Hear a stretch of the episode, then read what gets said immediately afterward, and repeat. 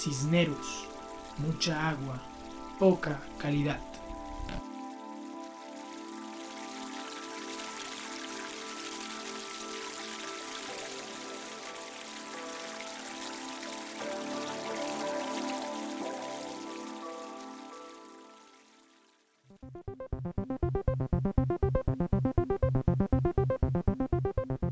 Agua potable para todos. Ese es el ideal. Sin embargo, aún falta mucho por recorrer para lograr ese objetivo del milenio. A nivel nacional, Colombia ha logrado grandes avances en la última década, aunque es necesario que el Estado vuelva aún más su mirada hacia el campo, con el ánimo de disminuir las brechas siempre presentes entre la ruralidad y lo urbano. En esta primera entrega del especial, Cisneros, mucha agua, poca calidad, vamos a hablar de las brechas que hay entre los sistemas de acueductos rurales y urbanos del municipio de Cisneros. Mi nombre es Caterina Jaramillo. Bienvenidos.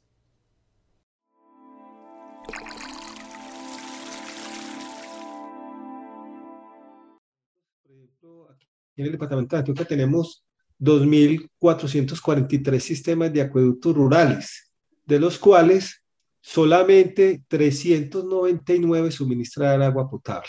A nivel ya urbano, nosotros tenemos en los 125 municipios del departamento 174 sistemas y de estos 174, 149 suministran agua para el consumo humano, o sea, el 85%, 86% de los sistemas de los acueductos urbanos suministran agua potable.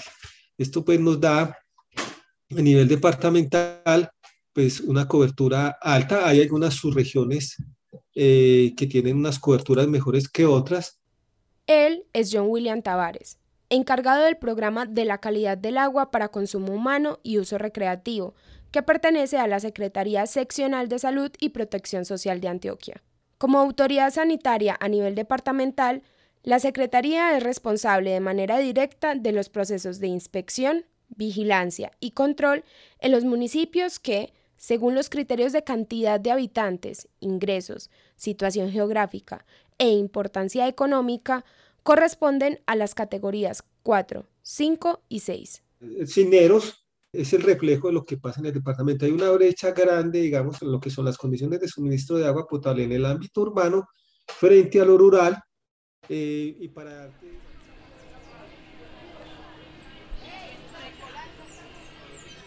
Cisneros es un municipio de categoría 6 y está ubicado en la subregión nordeste del departamento de Antioquia, a 84 kilómetros de Medellín. En su cabecera municipal se encuentra aproximadamente el 88.1% de la población del municipio. El 11.9% restante, o sea, 1.181 personas, están ubicadas en la zona rural, conformada por 14 veredas donde solo el Cadillo, el Limón y el Dos cuentan con acueducto. Carlos Senado, uno de los habitantes de la vereda El Dos y quien, por su cercanía a las instalaciones del acueducto, está más al tanto del funcionamiento del sistema, comenta que... No, es que nosotros acá, eso acueducto es un acueducto muy pequeño, es un acueducto veredal, solo beneficia a 27 viviendas, es muy pequeño realmente. Con relación a la cobertura, los otros dos acueductos veredales no difieren sustancialmente. Por un lado, el Cadillo tiene 44 suscriptores residenciales, mientras que el Limón tiene 37.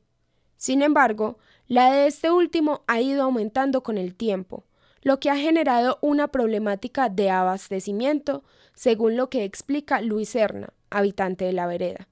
Eh, la toma no nos da abasto porque la, la, la, población fue creciendo, ¿cierto? Llegó mucha población y ahora hay más por la doble calzada porque eso se volvió muy turístico ahí, entonces nos estamos viendo afectados sin agua.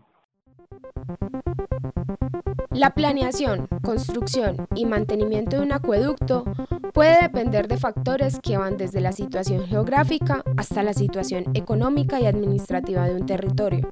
Y, aunque lo ideal es que en todo este proceso exista el acompañamiento de un profesional, la realidad es que no siempre se cuenta con este recurso humano. Frente a este panorama, es bueno tener claro que lo mínimo que se debe garantizar en un sistema abastecedor de agua comunitario son los procesos de captación, conducción y distribución.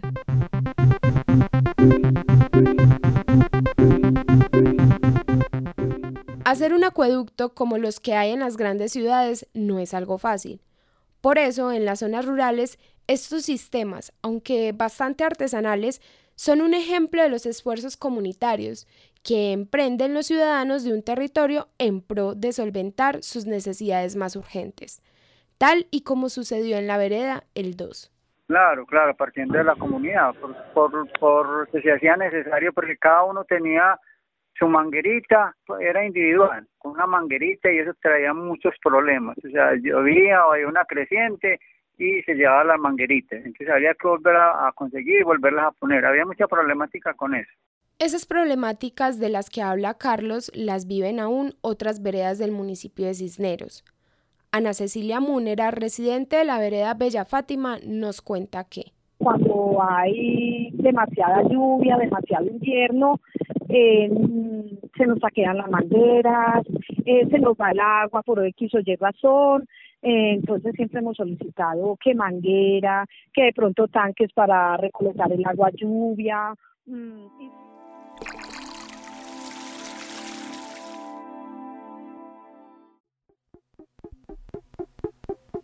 En aquellos lugares donde las fuentes de agua son accesibles y su ubicación geográfica permite la distribución del recurso por medio de la gravedad, la forma más convencional de llevar el agua hasta la casa es a través de un sistema compuesto de mangueras. Sin embargo, cuando las condiciones del territorio dificultan la distribución del recurso hídrico, existen otros dispositivos como los arietes o motobombas. El ariete, a diferencia de la motobomba, funciona sin necesidad de una fuente externa. El sistema está diseñado de tal manera que la energía que lleva el líquido asociada a su velocidad de desplazamiento se transforme en energía potencial. O, en otras palabras, el agua logre vencer la gravedad y suba por un canal o manguera. En el caso de la parte alta de Sabana Larga, vereda en la que vive Octavio Velilla, es común el uso de estos instrumentos. La vereda Sabana Larga es una de las veredas más grandes de Cisneros, pero la ubicación no es la mejor. ¿Por qué razón? Porque es una vereda que está muy alta. Entonces, escasamente las, la comunidad se surte de agua por arietes, por el sistema de ariete o por el sistema de motobombas, porque las fuentes de agua son, primero, son muy escasas. Segundo, pues la comunidad es muy dispersa.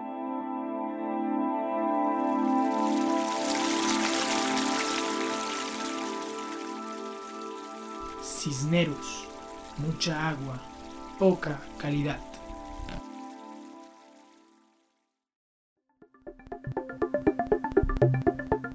Pero en el campo los problemas con el agua no se reducen solo a la cobertura y abastecimiento.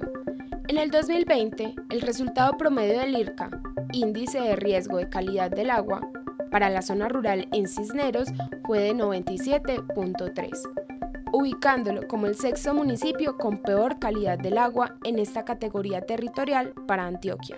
Claro está, haciendo la salvedad de que no todos los municipios tienen datos en sus acueductos veredales. Para hacerse una idea, la escala en la que se mide este índice define varios rangos. De 0 a 5 es un agua sin riesgo sanitario. De 5.1 a 14 califica con riesgo bajo de 14.1 a 35 es riesgo medio, de 35.1 a 80 es riesgo alto y finalmente, de 80.1 a 100, el agua se considera inviable sanitariamente o, en otras palabras, si se consume directamente antes de algún proceso de potabilización, puede ser perjudicial para la salud. Aunque se quisiera que la realidad fuera otra, los datos son acordes con la falta de procesos de potabilización. De hecho, en Cisneros, el único sistema que cuenta con planta de tratamiento es Santa Gertrudis, ubicado en el casco urbano, mientras que para los sistemas rurales del municipio, John William Tavares nos comenta que Para el caso, por ejemplo, de los, de los demás sistemas de acueducto que hay en el municipio, que no tienen tratamiento de agua, que es agua cruda la que están suministrando, pues obviamente saben que el agua no la pueden consumir directamente. Primero, porque es un agua que no hace sometida a ningún tipo de tratamiento. Segundo, porque los análisis que han hecho nuestros técnicos que le han notificado a ellos les han evidenciado que tiene presencia de coliformes totales. Adicionalmente, cuando se hace la visita de inspección sanitaria, se hace una evaluación de todos esos aspectos, se le notifica al, representante o al que atiende la visita y se le dice cuáles son las condiciones en que controla el sistema.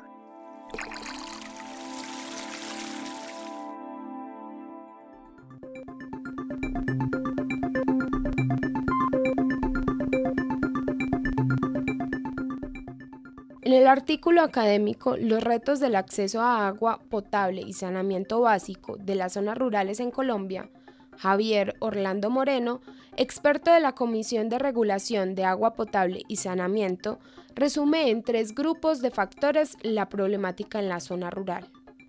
El primero está asociado a la informalidad en la prestación del servicio, situación que se debe al desconocimiento de la normativa, la baja capacidad técnica de los prestadores y la falta de recursos para financiar las obras de infraestructura. El segundo grupo está relacionado a la oferta hídrica y su escasez, debido al cambio climático. Finalmente, el tercer grupo de factores está asociado a la planeación y financiación de los acueductos, ya que los recursos para la administración de los sistemas son limitados y la capacidad de pago de muchos habitantes del campo es reducida. Frente a esto último, la situación económica es un elemento común que puede limitar los esfuerzos de potabilización en las veredas, tal y como comenta Carlos. Pues eh, sería bueno, pero pues la comunidad no de pronto no lo aceptaría, pues por cuestión de cultura, porque ya se le incrementaría el costo y pues si hay familias que son demasiado pobres, entonces no, no, no les daría. Aunque en la vereda del 2 el camino a la potabilización es un poco más corto, ya que se cuenta con la infraestructura de un acueducto, el caso de la vereda de Sabana Larga, según la percepción de Octavio, no difiere mucho en cuanto a la preocupación económica de los habitantes. De pronto voy a responder por, la, los comentarios que he escuchado. La gente piensa en facturas, y la, y la, la situación económica no es la más fácil. Entonces, ¿qué pasa? Se quejan por falta de tubería y el municipio les aporta la tubería, ¿cierto? los nacimientos son armas muy limpias. La mayoría de las casas tienen su pozo séptico, entonces la contaminación es mínima.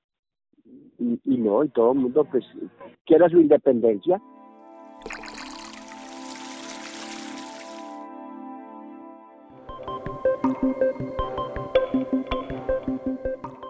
El agua potable en la ruralidad de Cisneros aún es una utopía. En el casco urbano, por otro lado, a pesar de contar con una mayor presencia de la institucionalidad, las problemáticas asociadas al agua, su distribución y calidad aún están vigentes. Situación que desarrollaremos con mayor profundidad en la segunda entrega de este especial. Los esperamos nuevamente. Este podcast fue elaborado por Miguel Ángel Rojas, Edgar Quintero y quien le habla, Caterine Jaramillo, en el marco del curso de periodismo científico Vientos Alicios, Conocimiento Colectivo, con el apoyo de De la Urbe, Laboratorio de Periodismo de la Facultad de Comunicaciones y Filología de la Universidad de Antioquia. Vientos Alicios es un proyecto de DW Academy, financiado por el Ministerio Federal de Cooperación Económica y Desarrollo en el marco de la iniciativa Transparencia y Libertad de los Medios de Comunicación. Resiliencia ante la crisis en la pandemia mundial. Vientos Alicios se realiza con el apoyo de la Alianza Ríos Voladores.